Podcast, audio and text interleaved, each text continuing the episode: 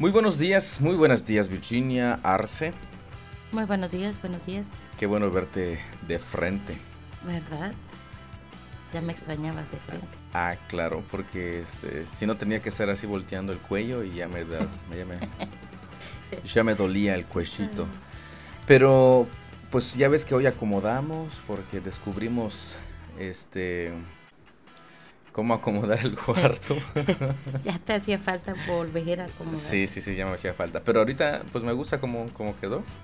Y ahora te puedo ver de frente y, y ver cuando estás distraída este, enviando audios. Ándale. Nada, no es cierto, Virginia. Aquí estoy, aquí estoy. Pues hoy es 4 de agosto. 4 de agosto, miércoles 4 de agosto. No sé por qué estoy repitiendo muchas veces 4 de agosto. Porque no sé cómo decir que hoy es el aniversario de una niña que encontramos hace 26 o 27 años. 26. 26 años. 26, no le pongas más. Cuando salíamos a vender guayas, este, nos daba nuestro, nuestro guacalito para ir a vender guayas. Y de repente pensé que mi papá había dejado una de guayas ahí también este, con una sábana. Y de repente pues me acerco para preguntarle y abro la... Levanto la... ¿Y esa moto qué? ¿La escuchaste? sí, sí, la escuché. Ah. Bueno, Pero no se escucha tanto como tú la escuchas. Ah, sí, yo sí la escucho bastante. Y este, abro la, digo, levanto la sabanita y había una niña allá que, que fueron a dejar ahí en la casa. no es cierto, Jesse. Pues hoy es cumpleaños de mi, como decimos aquí en Yucatán, mi hermanita, aunque ya tenga 26 años, es la hermana menor. Y pues muchas felicidades Jesse. Yo sé que tú no escuchas este audio y por eso este, voy a decir que, que si lo llegas a escuchar, este, nosotros corremos por, por las pizzas al pastor, una Coca-Cola, un pie, en, no, no es pie, siempre me confundo, un cheesecake de Sam's y un bote de helado, de esos de 3 o 4 kilos creo. Así que... Ahí te escucha, ¿eh? Que me escucho. no, no, no, no me escucha. Está viajando en esos momentos. Y ella nos va a traer a Feria Tami, que ya se les acabó sus vacaciones y ahora sí a vivir su, su realidad con sus padres. Pues vamos a, iniciar.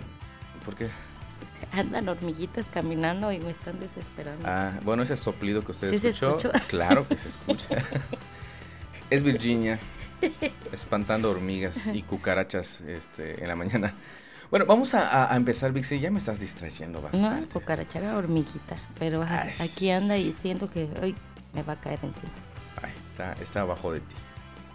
Bueno, está como a, la altura de tu boca donde está el micrófono.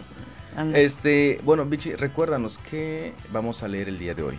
Jueces 18, Hechos 22, Jeremías 32 y Salmo 1 y 2. Ahí está, ahora sí, no que Lucas, Virginia.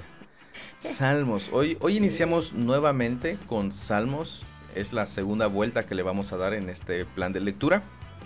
Y pues creo que ya estamos listos, ¿verdad? ¿Lista? Lista, lista. Perfecto. ¿Cafecitos listos? Comenzamos. Comenzamos.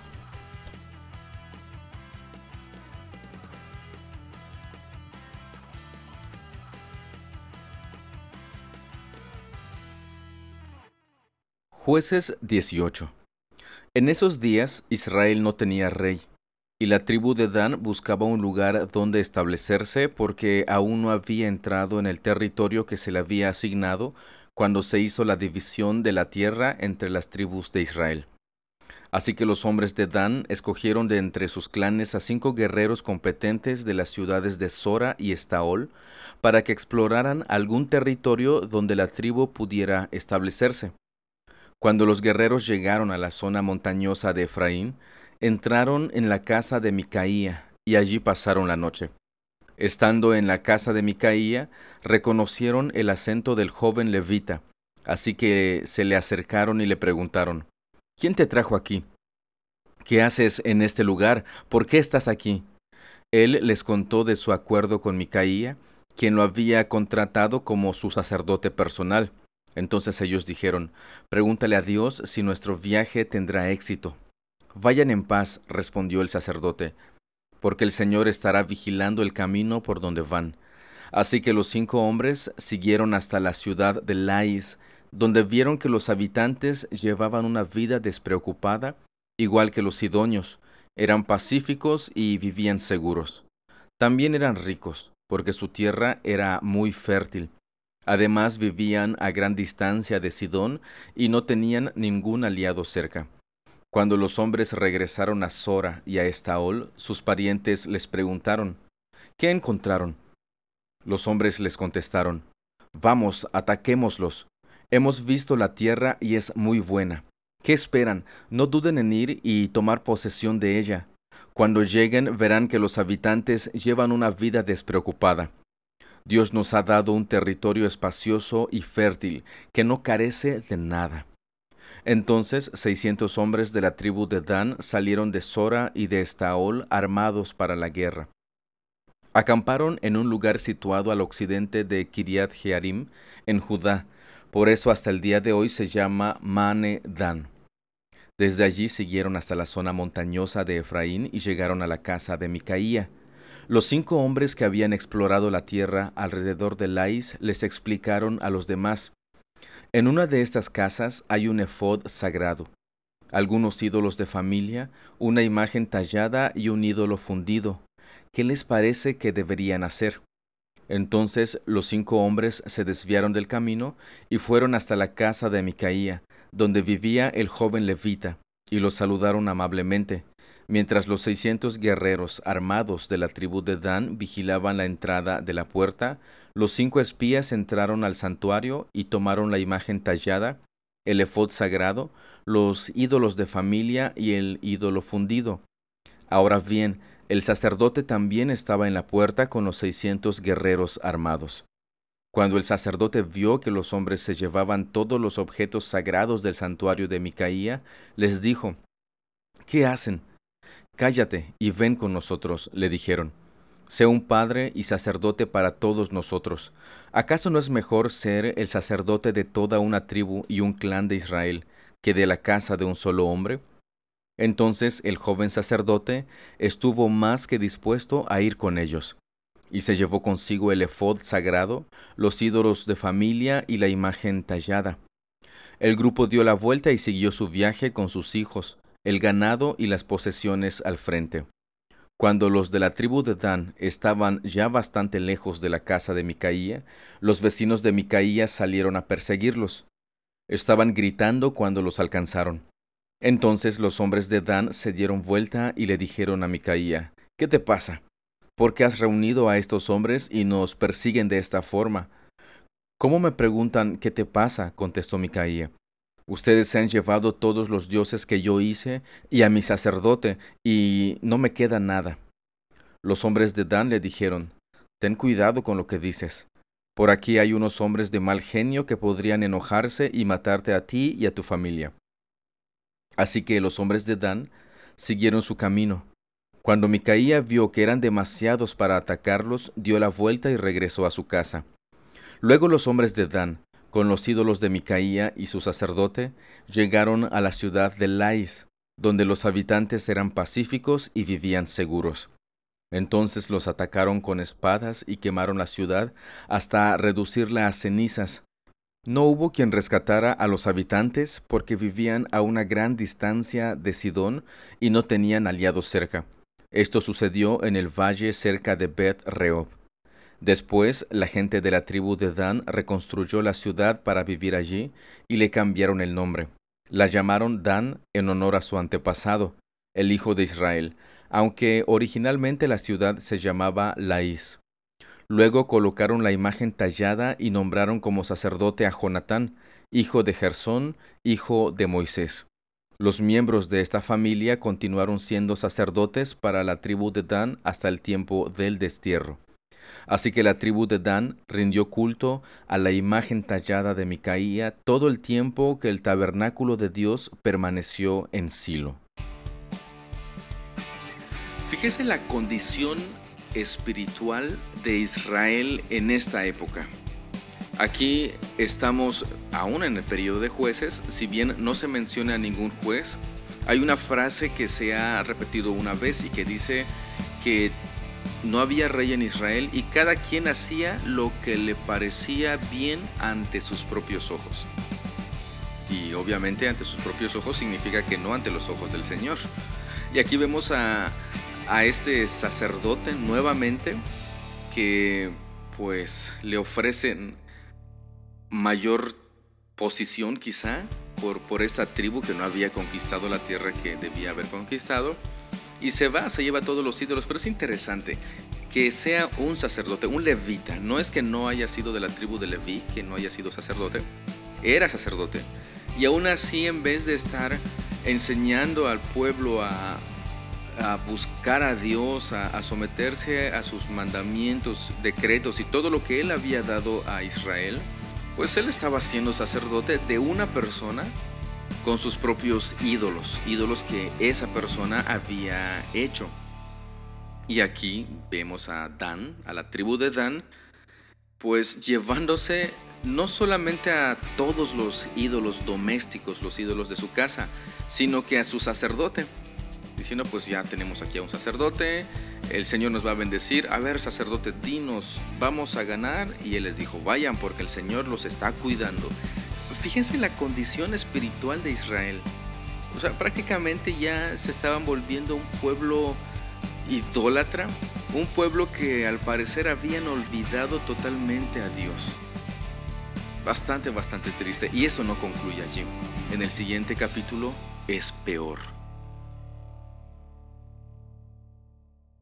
Hechos 22 Hermanos y estimados padres, dijo Pablo, escuchen mientras presento mi defensa.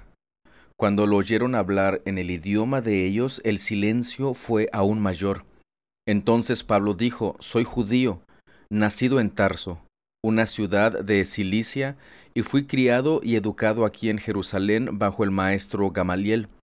Como estudiante de él, fui cuidadosamente entrenado en nuestras leyes y costumbres judías. Llegué a tener un gran celo por honrar a Dios en todo lo que hacía, tal como todos ustedes hoy. Perseguí a los seguidores de El Camino, acosando a algunos hasta la muerte, y arresté tanto a hombres como a mujeres para arrojarlos en la cárcel. El sumo sacerdote y todo el consejo de ancianos pueden dar fe de que esto es cierto pues recibí cartas de ellos dirigidas a nuestros hermanos judíos en Damasco, las cuales me autorizaban a encadenar a los cristianos de esa ciudad y traerlos a Jerusalén para que fueran castigados. Cuando iba de camino, ya cerca de Damasco, como al mediodía, de repente una intensa luz del cielo brilló alrededor de mí. Caí al suelo y oí una voz que me decía, Saulo, Saulo, ¿por qué me persigues? ¿Quién eres, Señor? pregunté. Y la voz contestó, Yo soy Jesús de Nazaret, a quien tú persigues. La gente que iba conmigo vio la luz, pero no entendió la voz que me hablaba. Yo pregunté, ¿qué debo hacer, Señor? Y el Señor me dijo, Levántate y entra en Damasco, allí se te dirá todo lo que debes hacer. Quedé ciego por la intensa luz, y mis compañeros tuvieron que llevarme de la mano hasta Damasco. Allí vivía un hombre llamado Ananías. Era un hombre recto, muy devoto de la ley y muy respetado por todos los judíos de Damasco. Él llegó y se puso a mi lado y me dijo, Hermano Saulo, recobra la vista. Y en ese mismo instante pude verlo. Después me dijo, El Dios de nuestros antepasados te ha escogido para que conozcas su voluntad y para que veas al justo y lo oigas hablar, pues tú serás su testigo les contarás a todos lo que has visto y oído. ¿Qué esperas? Levántate y bautízate. Queda limpio de tus pecados al invocar el nombre del Señor. Después de regresar a Jerusalén y mientras oraba en el templo, caí en un estado de éxtasis. Tuve una visión de Jesús quien me decía, Date prisa, sal de Jerusalén, porque la gente de aquí no aceptará tu testimonio acerca de mí. Pero Señor, argumenté, Seguramente ellos saben que en cada sinagoga yo encarcelé y golpeé a los que creían en ti, y estuve totalmente de acuerdo cuando mataron a tu testigo Esteban. Estuve allí cuidando los abrigos que se quitaron cuando lo apedrearon. Pero el Señor me dijo, Ve, porque yo te enviaré lejos, a los gentiles. La multitud escuchó hasta que Pablo dijo esta palabra. Entonces todos comenzaron a gritar, Llévense a ese tipo, no es digno de vivir. Gritaron, arrojaron sus abrigos y lanzaron puñados de polvo al aire. El comandante llevó a Pablo adentro y ordenó que lo azotaran con látigos para hacerlo confesar su delito. Quería averiguar por qué la multitud se había enfurecido. Cuando ataron a Pablo para azotarlo, Pablo le preguntó al oficial que estaba allí, ¿Es legal que azoten a un ciudadano romano que todavía no ha sido juzgado? Cuando el oficial oyó esto, fue al comandante y le preguntó, ¿Qué está haciendo? Este hombre es un ciudadano romano.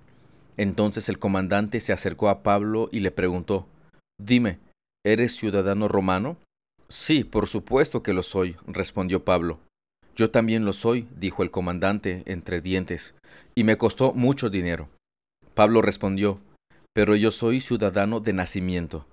Los soldados que estaban a punto de interrogar a Pablo se retiraron velozmente cuando se enteraron de que era ciudadano romano, y el comandante quedó asustado porque había ordenado que lo amarraran y lo azotaran. Al día siguiente, el comandante ordenó que los sacerdotes principales se reunieran en sesión con el Concilio Supremo Judío. Quería averiguar de qué se trataba el problema, así que soltó a Pablo para presentarlo delante de ellos. En este capítulo Pablo pide permiso para que este comandante le diera oportunidad de hablarle al pueblo de Jerusalén que estaba en contra de Pablo porque alguien le había dicho, alguien les había dicho que había metido a gentiles al templo. Aquí surgen preguntas que podemos hacernos y tenemos que investigar. ¿No era posible o estaba prohibido que los gentiles entraran al templo? ¿Por qué razón tenían ese cierto resentimiento en contra de los gentiles? Porque fíjense, cuando el apóstol Pablo habló con ellos, él estaba hablando en su lenguaje, en, arameo. Entonces ellos escucharon tranquilamente y, atentos. Pero se alborotaron cuando él mencionó nuevamente la palabra gentiles. ¿Qué es lo que los judíos tenían en contra de los gentiles? ¿Por qué? Si es que era así, los gentiles no podían entrar al templo. Aquí tenemos bastantes preguntas para, para investigar. Y recuerde, usted y yo somos gentiles. Así que nos debería de dar más, más curiosidad este asunto.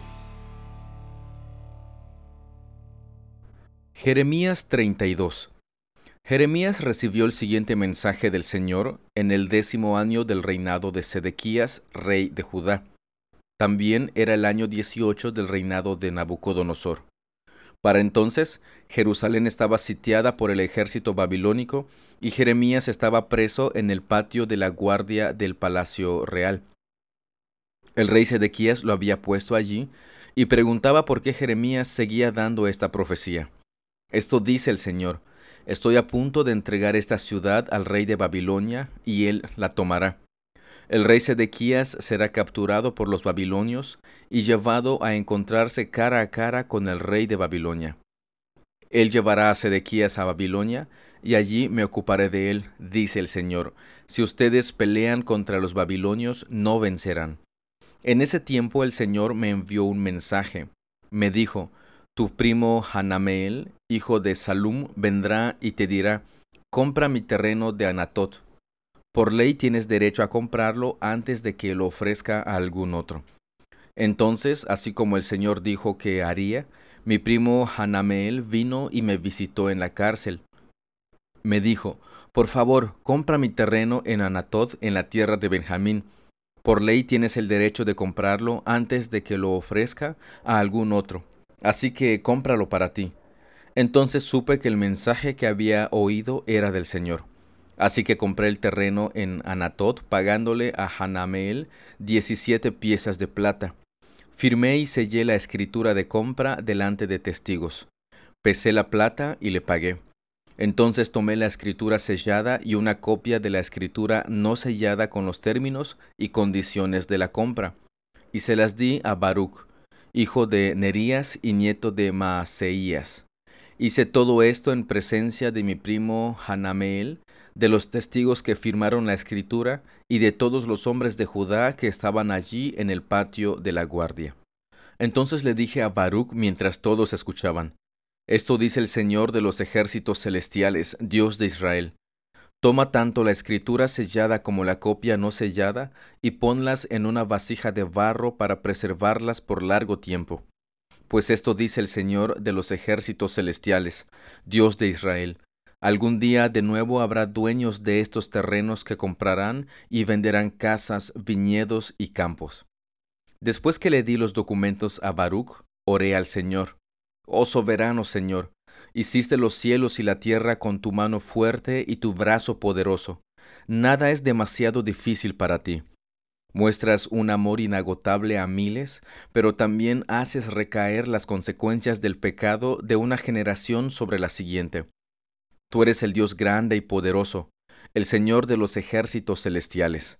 Tú posees toda la sabiduría y haces grandes y maravillosos milagros. Ves la conducta de todas las personas y les das lo que se merecen. Realizaste señales milagrosas y maravillas en la tierra de Egipto, cosas que se recuerdan hasta el día de hoy. Y sigues haciendo grandes milagros en Israel y en todo el mundo. Así has hecho que tu nombre sea famoso hasta el día de hoy. Tú sacaste a Israel de Egipto con señales poderosas y maravillas, con mano fuerte y brazo poderoso, y con un terror aplastante. Le diste al pueblo de Israel esta tierra que habías prometido hace mucho tiempo a sus antepasados, tierra donde fluyen la leche y la miel. Nuestros antepasados vinieron, la conquistaron y vivieron en ella, pero rehusaron obedecerte o seguir tu palabra no hicieron nada de lo que les ordenaste. Por eso enviaste este terrible desastre sobre ellos. Miren cómo han construido rampas de asalto contra las murallas de la ciudad. Por medio de guerra, hambre y enfermedad, la ciudad será entregada a los babilonios, que la conquistarán.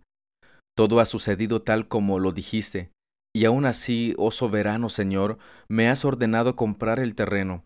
Hasta pagué mucho dinero en presencia de estos testigos, aunque la ciudad pronto será entregada a los babilonios. Después Jeremías recibió el siguiente mensaje del Señor. Yo soy el Señor, Dios de todos los pueblos del mundo. ¿Hay algo demasiado difícil para mí? Por lo tanto, esto dice el Señor. Entregaré esta ciudad a los babilonios y a Nabucodonosor, rey de Babilonia, y él la conquistará. Los babilonios que están fuera de las murallas entrarán y prenderán fuego a la ciudad Quemarán por completo todas estas casas donde el pueblo provocó mi enojo al quemar incienso a Baal en las azoteas y al derramar ofrendas líquidas a otros dioses. Desde su comienzo Israel y Judá solo han hecho lo malo, me han enfurecido con todas sus malas acciones, dice el Señor. Desde el día que se construyó esta ciudad hasta ahora, no han hecho más que enojarme, así que estoy decidido a deshacerme de ella los pecados de Israel y de Judá, los pecados de la gente de Jerusalén, de los reyes, de los funcionarios, de los sacerdotes y de los profetas, han provocado mi enojo. Mi pueblo me ha dado la espalda y no quiere regresar.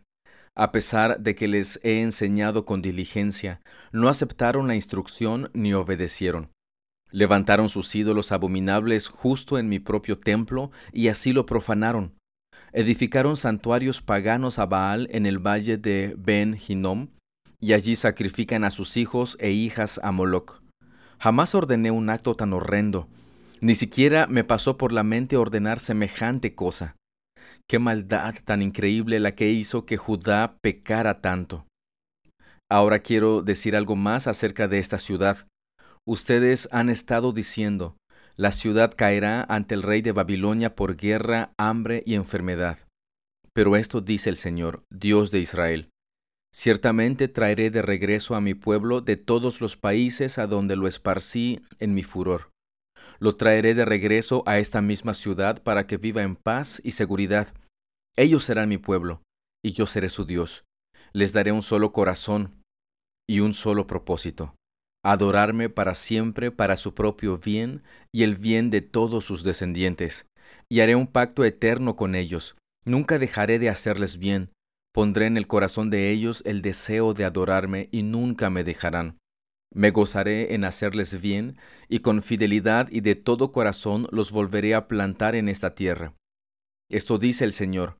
Así como traje todas estas calamidades sobre ellos, así haré todo el bien que les he prometido.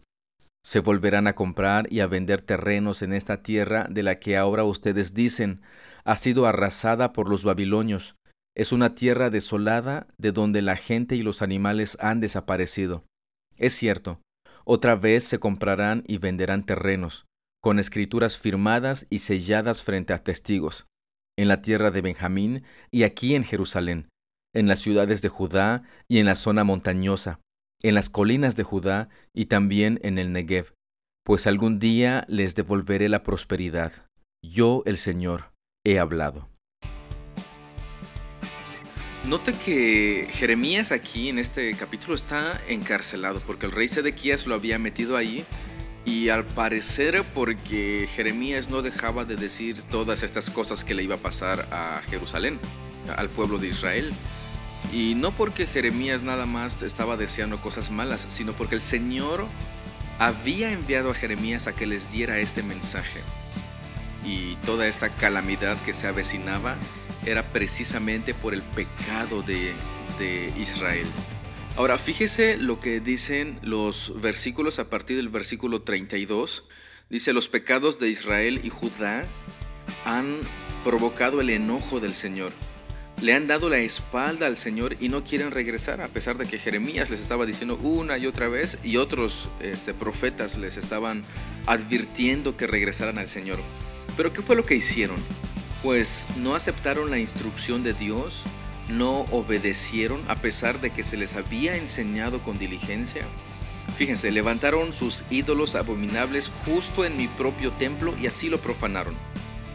Híjole, qué, qué este, idolatría la, la del pueblo, pero además edificaron santuarios paganos a Baal y allí sacrificaron a sus hijos e hijas a Moloch. Al parecer este ídolo, Moloch, era un ídolo que tenía las manos extendidas, las manos eran de, metal y se calentaban a tal grado que quedaba el metal rojo. Y ahí colocaban a sus hijos como sacrificios a este, a este ídolo, a, a, a Moloch. El Señor jamás había ordenado un acto tan terrible, tan horrendo, pero el pueblo de Israel y de Judá estaban haciendo exactamente eso. Y, no querían dejar de hacer eso. Ellos estaban prácticamente haciendo lo que los pueblos paganos este, de la tierra donde ellos habitaban, que no expulsaron, eso ya lo leímos en, y lo estamos leyendo en jueces, este, adoptaron su cultura, adoptaron su, vamos a llamarle su religión, sus costumbres, sus ritos y estuvieron así, de mal en peor, de mal en peor. Y el Señor en su amor, en su misericordia, en su paciencia, en vez de eliminarlos, los llevó al destierro, pero con una promesa, que regresarán y todo será restaurado. Y aquí dice que hasta terrenos se volverán a vender. Salmo 1 Qué alegría para los que no siguen el consejo de malos, ni andan con pecadores, ni se juntan con burlones, sino que se deleitan en la ley del Señor, meditando en ella día y noche. Son como árboles plantados a la orilla de un río, que siempre dan fruto en su tiempo. Sus hojas nunca se marchitan y prosperan en todo lo que hacen. No sucede lo mismo con los malos. Son como paja inútil que esparce el viento Serán condenados cuando llegue el juicio, los pecadores no tendrán lugar entre los justos, pues el Señor cuida el sendero de los justos, pero la senda de los malos lleva a la destrucción. Salmo 2. ¿Por qué se enojan tanto las naciones? ¿Por qué pierden el tiempo haciendo planes inútiles? Los reyes de la tierra se preparan para la batalla, los gobernantes conspiran juntos en contra del Señor y en contra de su ungido. Rompamos las cadenas, gritan, y liberémonos de ser esclavos de Dios. Pero el que gobierna en el cielo se ríe, el Señor se burla de ellos, después los reprende con enojo, los aterroriza con su intensa furia, pues el Señor declara, He puesto a mi rey elegido en el trono de Jerusalén, en mi monte santo. El rey proclama el decreto del Señor. El Señor me dijo, Tú eres mi hijo, hoy he llegado a ser tu padre. Solo pídelo, y te daré como herencia las naciones toda la tierra como posesión tuya. Las quebrarás con vara de hierro y las harás pedazos como si fueran ollas de barro. Ahora bien, ustedes reyes, actúen con sabiduría. Quedan advertidos ustedes gobernantes de la tierra. Sirvan al Señor con temor reverente y alégrense con temblor.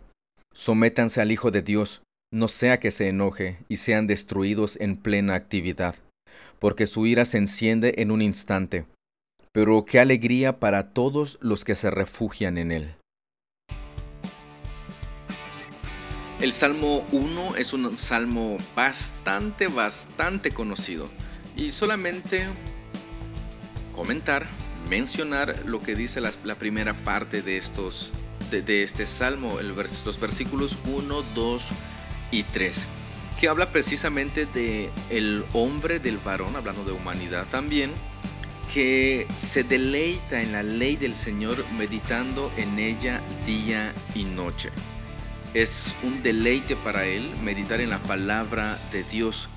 Obviamente también eso implica el obedecer la palabra, los mandamientos de nuestro Dios. No solamente escucharlo y escucharlo y decir, ay, qué bonita reflexión, ay, qué bonito texto, ay, ese es mi texto favorito. No, sino vivir en función precisamente de lo que está este, leyendo, en lo que está meditando día y noche.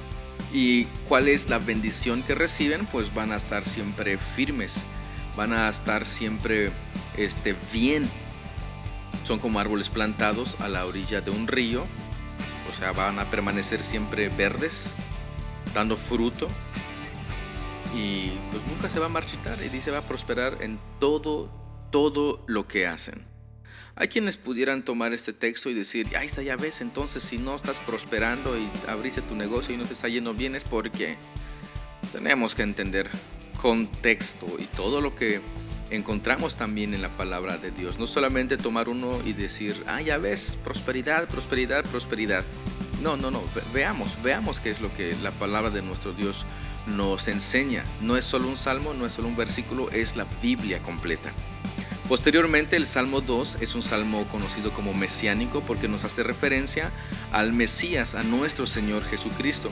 Cuando dice en el verso 7, dice, tú eres mi hijo, hoy he llegado a ser tu padre, solo pídelo y te daré como herencia las naciones. Toda la tierra como posesión tuya, las quebrarás con vara de hierro y las harás pedazos como si fueran ollas de barro. Hay quienes usan este salmo y dices que la palabra de Dios dice que pídelo y te va a dar como herencia a las naciones de la tierra. Pero si nos damos cuenta y leemos, es un salmo mesiánico, no se lo está diciendo a cualquier creyente, ni a usted ni a mí. Está hablando de alguien en específico. Así que tengamos cuidado con decir cosas que Dios nunca dijo a nosotros, sino que se estaba refiriendo a Jesús, en este caso al Mesías. Y pues Verso 11, sirvan al Señor con temor reverente y alégrense con temblor. Bien interesante, con temor reverente. Este temor reverente no es el tener miedo, sino sí vivir en función de su palabra, sabiendo que Él está en absolutamente todos los lugares donde nosotros estamos. Y por tal razón debemos de vivir en función del Evangelio no solo es portarse bien cuando estás llegando a, las instalaciones del templo, como le llamamos, sino es vivir con este temor, reconociendo quién es Dios, reconociendo lo que Él ha hecho a favor de nosotros, en adoración, en sometimiento, en obediencia.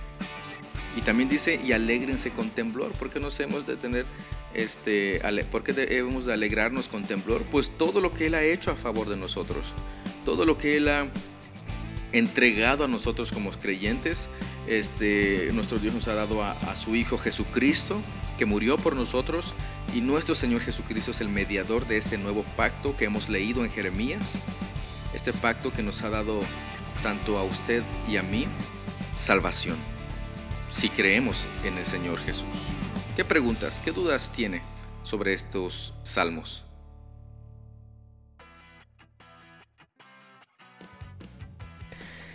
Lista Virginia, ya terminamos la lectura del día de hoy. Ya, ya terminamos. Así es. ¿De qué te ríes? Es que ya terminamos. Ay, ¿por qué? Es chistoso. No, no, No es cierto. pero- Oye, después de hacer un corajito con, con los chaparritos que ya vienen. Bueno, no con ellos, porque, bueno, les platicamos. No tienen credencial de elector, así que les cobraron como si fueran de Quintana Roo y no de Cozumel. Bueno, sí son de Quintana Roo, pero tenemos... Como, como co- cozumeleños tenemos un precio diferente. Exacto. Y, y como no tienen ellos credenciales, bueno, tienen alguna aquí, pero no se las dejé, pues les cobraron más. Vamos a tener que... Como turistas. Exacto, puro turista. Turistas, los chaparrillos. Bueno, ya aprendimos otra cosa. Exactamente, ya van a tener que cargar con su este, identificación de Fundación de Parques y Museos de la isla de Cozumel. Así es. Ya estás haciendo publicidad. A ver si claro, nos... es, es que la verdad es una, patrocinan. es una muy buena fundación Sí, la verdad es que sí. porque a los cozumeleños nos dan este, ciertos beneficios, ciertos descuentos en algunos parques.